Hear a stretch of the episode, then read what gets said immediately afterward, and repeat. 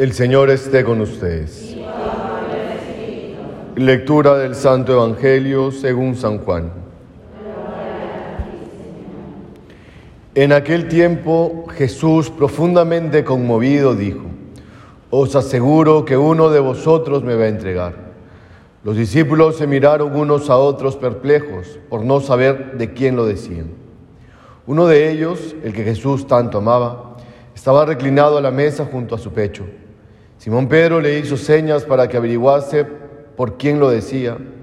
Entonces él, apoyándose en el pecho de Jesús, le preguntó, Señor, ¿quién es? Le contestó Jesús, aquel a quien yo le dé ese trozo de pan untado.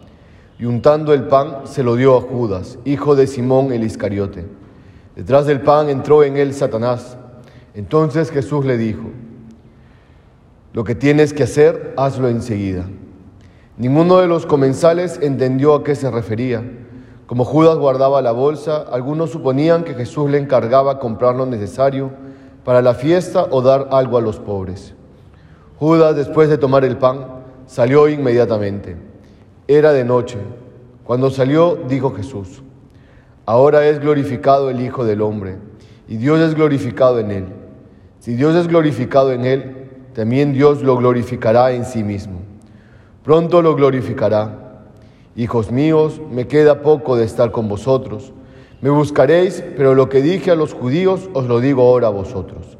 Donde yo voy, vosotros no podéis ir. Simón Pedro le dijo, Señor, ¿a dónde vas? Jesús le respondió, A donde yo voy no me puedes acompañar ahora, me acompañarás más tarde. Pedro replicó, Señor, ¿por qué no puedo acompañarte ahora? Daré mi vida por ti. Jesús le contestó, ¿con que darás tu vida por mí?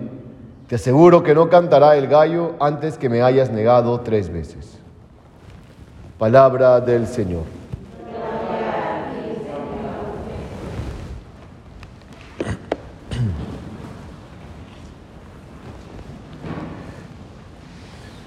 Ante estas eh, palabras duras de Jesús para con Pedro, eh, que, me negarás antes de que el gallo haya cantado. Uno puede ponerse a preguntar si es que la actitud de Pedro fue la correcta. ¿Y qué actitud me refiero? Este ímpetu de decirle al Señor, daré mi vida por ti, aunque todos te abandonen, yo nunca te abandonaré. ¿Fue mala la, la actitud de Pedro? No deberíamos imitar esa actitud porque si limitamos, el Señor va a tener frases duras con nosotros. Y obviamente la respuesta es que no. Esta actitud de Pedro es una actitud que todos debemos imitar. Es más, es la actitud de la cual debemos terminar la cuaresma, un tiempo de conversión. Debemos terminar este tiempo de conversión diciéndole al Señor, aunque todos te ofendan, yo nunca más te ofenderé. Señor, yo nunca más quiero volver a pecar.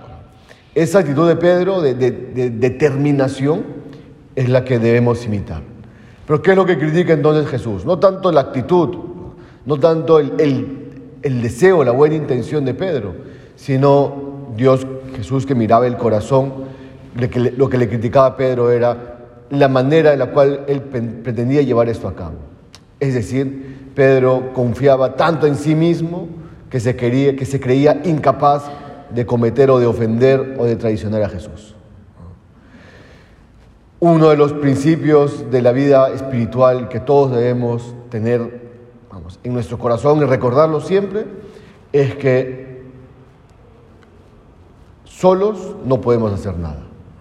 Debemos desconfiar de nosotros mismos.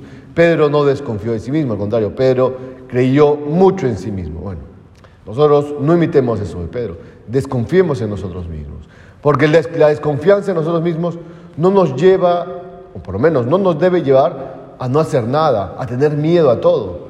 Al contrario, la desconfianza en nosotros mismos nos debe llevar a confiar muchísimo más en Dios. Y con Dios, ahí sí somos imbatibles, ahí sí vamos a poder cumplir nuestro propósito. Si es que luchamos con Cristo y confiamos en Él y nos ponemos, nos ponemos en sus manos, entonces no hay tentación que nos haga caer. En cambio, el que confía mucho en sí mismo se expone a situaciones absurdas, se expone al pecado con, la con el falso engaño de decir, no hay problema porque yo voy a resistir, porque yo soy fuerte. La realidad es que somos débiles. Por lo tanto, hermanos, tengamos ese deseo de Pedro de nunca ofender a Dios, pero desconfiemos en nosotros mismos. Y por lo tanto, abracémonos a Cristo, confiemos en Él y todo aquello que vayamos a emprender o toda dificultad y tentación a la cual nos vayamos a enfrentar, la hagamos de mano de aquel que es el amigo fiel, el que nunca, el que nunca abandona y con el cual podemos vencerlo todo. Que así sea.